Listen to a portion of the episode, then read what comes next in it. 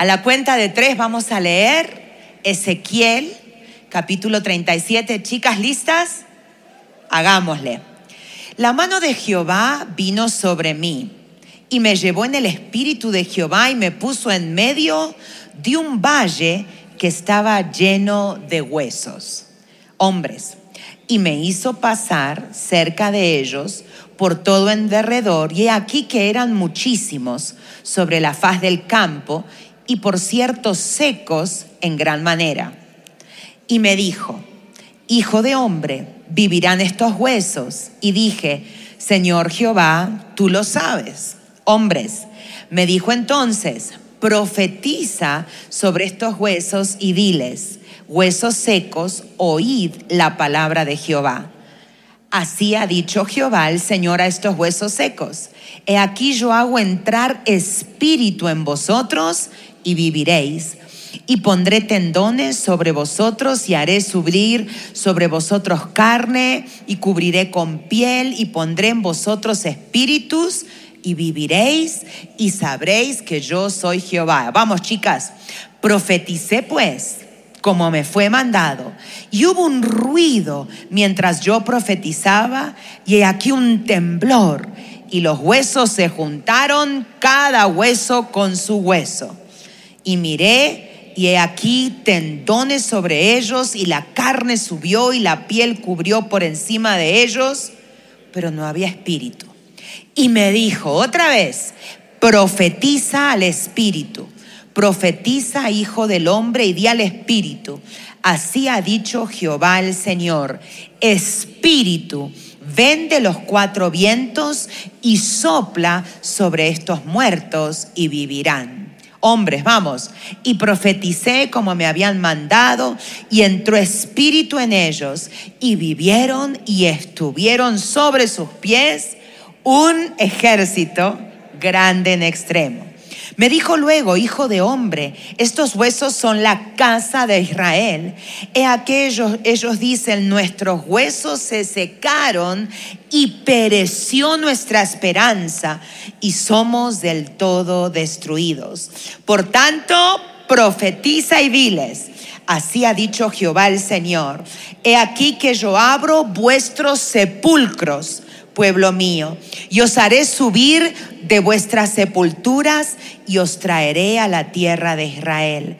Y sabréis que yo soy Jehová cuando abra vuestros sepulcros y os saque de vuestras sepulturas, pueblo mío. Y terminemos este todos juntos.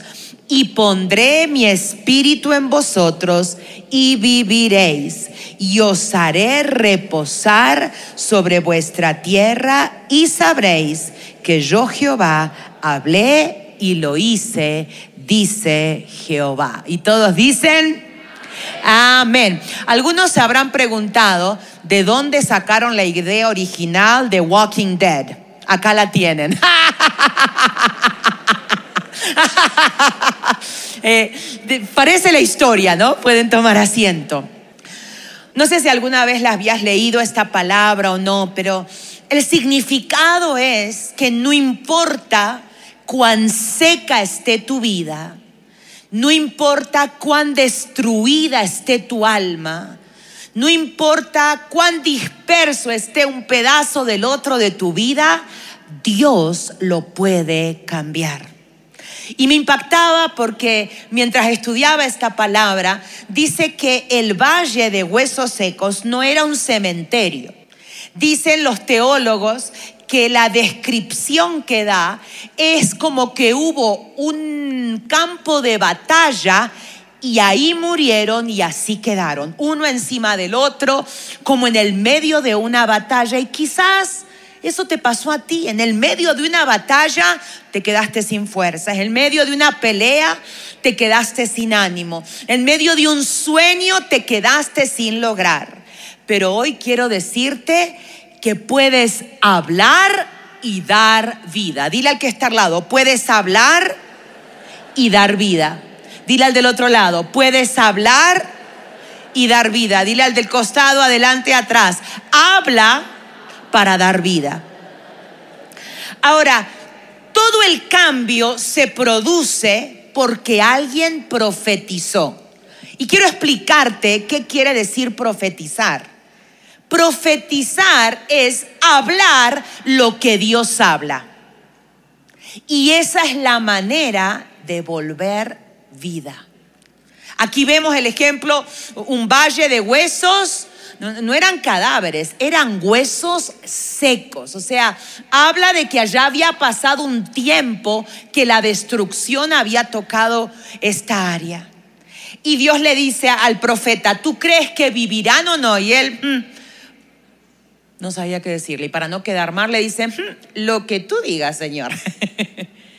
y Dios le dice, profetiza y tremendo que Él logra levantar lo que estaba muerto a través de qué? Haz así conmigo, ¿a través de qué? De las palabras. Tú no puedes profetizar así. Profetizar quiere decir declarar, hablar lo que Dios dijo. Ahora, qué tremendo paralelo. Cuando hablas lo que Dios dice, das vida. Cuando hablas lo que el diablo dice, das, ¿das qué? Sí, das muerte. Lo dice Proverbios, podemos dar vida con nuestras palabras o podemos dar muerte.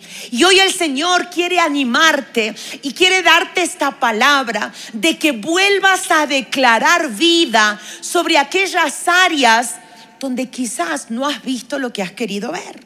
Quizás tu carrera, quizás tu carácter, quizás tu familia, quizás tu futuro, quizás tus finanzas. Y este es todo un proceso. No, es, no lo hizo una vez. Tuvo que declararlo una vez y se juntaron los huesos. Volvió a declarar y vino la carne. Volvió a declarar y vinieron los tendones.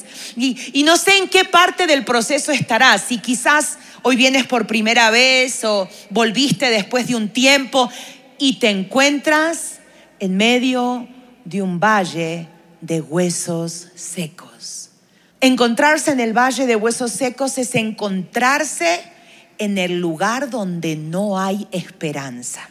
Y a veces el enemigo, el diablo, eh, nos hace sentir que en este tema ya no hay esperanza, que en esta área ya no va a vivir, que esto que he soñado no se va a dar. Y el Señor hoy viene a decirnos que este valle de huesos secos puede vivir si tú aprendes a hablar vida sobre cada área en que necesitas que Dios reviva. Comenzar a hablar vida y lo que hablamos es tan importante. Lo que tú hablas crea el ambiente donde tú vives. ¿Quieres cambiar el ambiente donde tú vives? Cambia las palabras que tú hablas. Dile al que está al lado, ¿quieres cambiar el ambiente en que vives?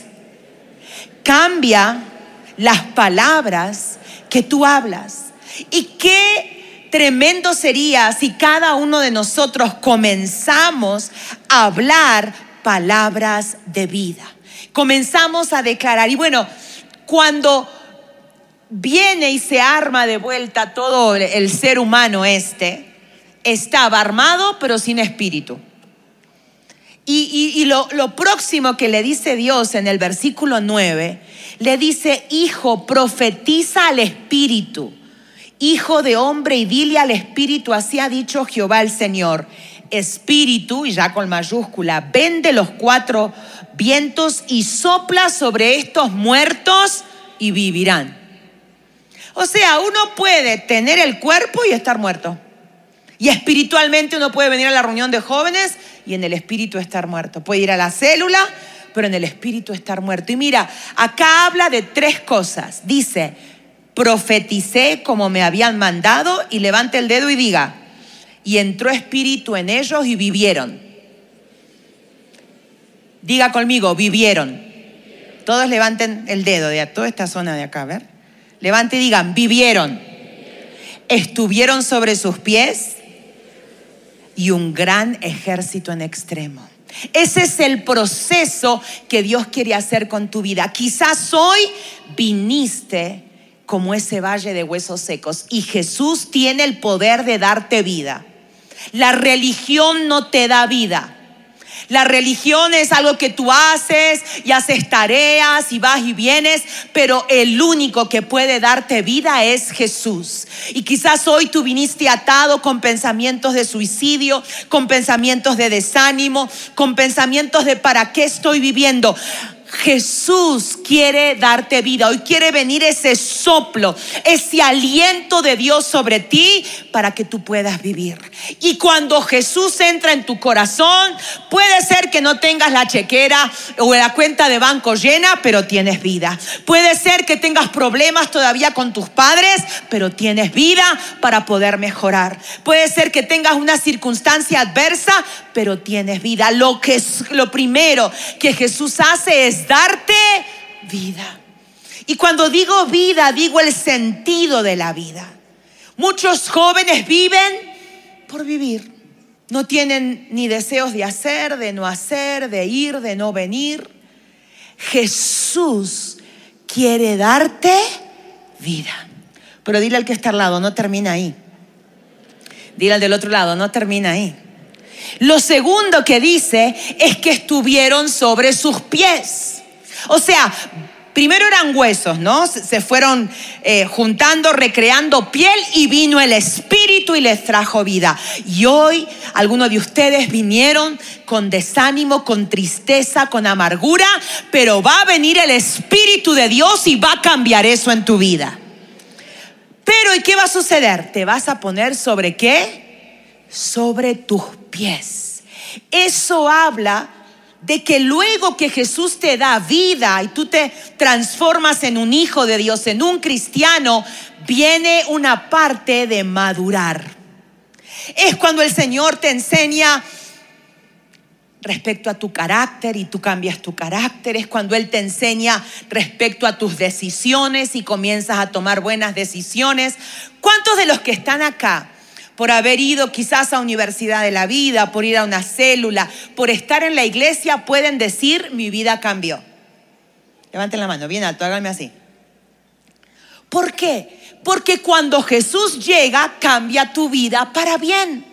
Cuando Jesús realmente llega, las circunstancias cambian y tú comienzas a madurar comienzas a madurar, comienzas a saber a manejar tus finanzas, a controlar tu carácter, a no permitir la amargura, el enojo, tantas cosas que nos ha enseñado el Señor Jesús para vivir una vida diferente. ¿Cómo haces tú para madurar, para crecer? Lo mismo que un bebé. Cuando un bebé nace, ¿qué hay que hacer para que no se muera? ¿Qué hay que hacer? Darle el tetero y después la papilla y después la comida. Uno crece cuando se alimenta. Cuando tú te alimentas de la palabra de Dios, cuando tú te alimentas en la célula, cuando tú haces el estudio bíblico que estamos haciendo, todo eso hace que tú madures, hace que tú crezcas, hace que tú te vuelvas un cristiano maduro. Y saben que hay cristianos de 20 años que todavía andan en pañales. Mira al que está al lado. Dile, ¿y tú usas pañales todavía? Porque no tiene que ver con cuánto tiempo hace que vienes, vienes a la iglesia. Tiene que ver en cómo maduraste en tu carácter, en tus palabras, en tus reacciones, en tus decisiones. Cuando alguien conoció a Jesús, cuando alguien lo aceptó, cuando recibió esa vida, adentro algo cambia. Pero no te tienes que quedar ahí, tienes que madurar, tienes que crecer. Eh, imaginen, ¿no? Eh, bueno, tengo dos de mis hijos acá, creo, así que vamos a usar ejemplo del que no está. Imagínense mi hijo Santiago, ¿no? Que tiene 23 años. Y yo le digo, ay, mi hijo Santiago, 23 años, todo lindo. y, ¿Y a dónde vas? No, le voy a comprar pañales a mi hijo Santiago. ¿Qué cara me pondrías tú? ¿Qué pensarías si un hijo de 23 años usa pañales todavía? Tranquila, dime, no me ofendo. Hay algo raro. ¿Por qué? Porque a los 23 años ya no debería usar pañales. ¿Por qué? Porque el proceso de la vida lleva que, bueno, nace, uno los atiende, luego crecen, dejan los pañales, caminan. Pero algunos cristianos todavía usan pañales. Andan haciendo por ahí. Hmm, ¿Qué pensaron? Es tiempo de madurar. Madurar en lo que hablas, madurar en lo que piensas, madurar en tu devocional. Y, y queridos chicos, podemos tener un año completamente diferente. Un año lleno del poder, de la unción y la gloria de Dios. Pero no va a suceder si haces lo mismo que el año pasado. Él trajo vida y luego los puso sobre sus pies para que maduren. Y luego dice, un ejército grande en extremo. Ahí no termina tu propósito. Tu propósito no es que Dios te sane el corazón. Tu propósito no termina en que se te vaya el complejo de inferioridad. Tu propósito no termina en que, bueno, ya sabes qué carrera querés, cómo salir adelante. El Señor te dio vida, te puso sobre tus dos, dos pies para que ahora seas parte del ejército de Dios. No para que te quedes sentado, el propósito de dar vida fue para hacer algo con la vida que Dios le daba a este ejército. Y Dios quiere usar tu vida para bendecir a otros. Dios quiere usar tu vida para que tú seas luz para otro. Dios te quiere hacer parte de un ejército. Y el ejército significa que es alguien que está avanzando y ganando que está avanzando y sí, peleando, claro, porque el ejército hace eso, pero pelear para ganar. Y, quizás tú vienes a la iglesia hace 10 años y todavía estás en la parte de la vida, de la vida, y andas con los pañales. O capaz que ya estás como maduro, ¿no? Ya estás en tus pies. Es tiempo que te enroles en el ejército de Dios, que te enroles a servir, que te enroles a ser parte de un líder de célula, que este año digas, yo voy a ir a encuentro y yo voy a predicar, no solo mi líder, que este sea un año donde tu vida le sirva de bendición a alguien. David en el libro de Segunda de Samuel, capítulo 9, él ya era el rey wow era el rey que había conquistado gigantes. Era el rey que había matado a los filisteos. Dios lo había ungido a él para la batalla. Dios lo había ungido a él para pelear guerras. Y las peleaba y las ganaba.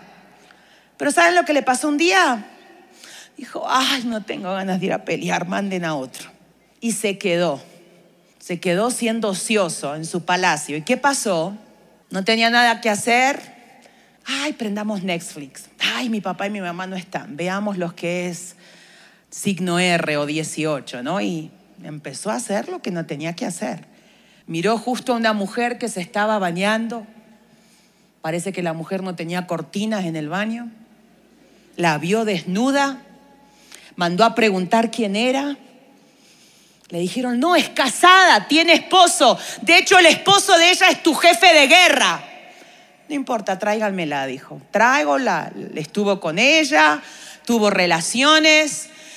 Y pasaron tres, cuatro semanas y mira el rey un WhatsApp de Betseoe. Dice, hmm, me hice el EVA test y salió positivo. Ah. ¿Saben que la historia, no sé si la conocen, léela? Eh, él quiere tapar eso porque cuando uno peca siempre trata de taparlo. Y para taparlo tiene que hacer otra cosa peor y otra cosa peor y otra cosa peor. Llama al esposo de ella dice, no, esto es fácil, que se acueste, duerma con ella y después decimos que él, que es él. El hombre era tan leal que no se acostó con la mujer, durmió en las escaleras del palacio. Al fin, ¿saben lo que tuvo que hacer David? Mandarlo a matar. De perezoso, de perezoso por no ir a hacer lo que tenía que hacer, se volvió en pecador, adúltero de adúltero se volvió en homicida. Y saben que la mujer, cuando el esposo murió en la guerra, él la mandó a llamar, vino al palacio, tuvo el hijo y a la semana el hijo murió. ¿Era el plan de Dios eso? No. Dios nunca había planeado que un hijo de David se muera. Dios nunca había planeado que luego de que ese hijo murió, se abrió una puerta de, cosas terribles en la casa de David, donde hubo incesto, un hermano abusó de la hermana, eh, eh, eh, vino violencia. Ese era el plan de Dios, no, pero es que él estaba en el lugar incorrecto. Y algunos de ustedes vuelven a caer en pecado, vuelven a caer en lo mismo porque están en el lugar incorrecto. ¿Dónde tenía que estar David? ¿Dónde tenía que estar? ¿Dónde? En la batalla. Servir a Dios te protege. Servir a Dios te guarda. Claro, no sirves con gente perfecta, claro pero servir a Dios, el estar donde Dios quiere que estés. Él tenía la unción para pelear, derribó gigantes, destruyó ciudades, eh, venció ejércitos y no pudo con una mujer, porque estaba en el lugar donde Dios no le había puesto. Hoy el Señor quiere soplar sobre ti aliento de vida. Él quiere que vuelvas a sentir las ganas de vivir como dice esta historia, que los huesos secos recibieron la palabra y volvieron a vivir. Y muchos de ustedes ahora que vamos a, orar van a sentir como, como una nube pesada de depresión sale de sus vidas. Otros van a sentir como que les vuelve la fuerza el aliento de vida. Cuando, cuando uno le falta aliento, le falta oxígeno. Dios va a devolverte el oxígeno, el aliento. Pero Dios quiere que luego tú te pares en tus dos pies y madures. Diga que está al lado, deja de usar pañales.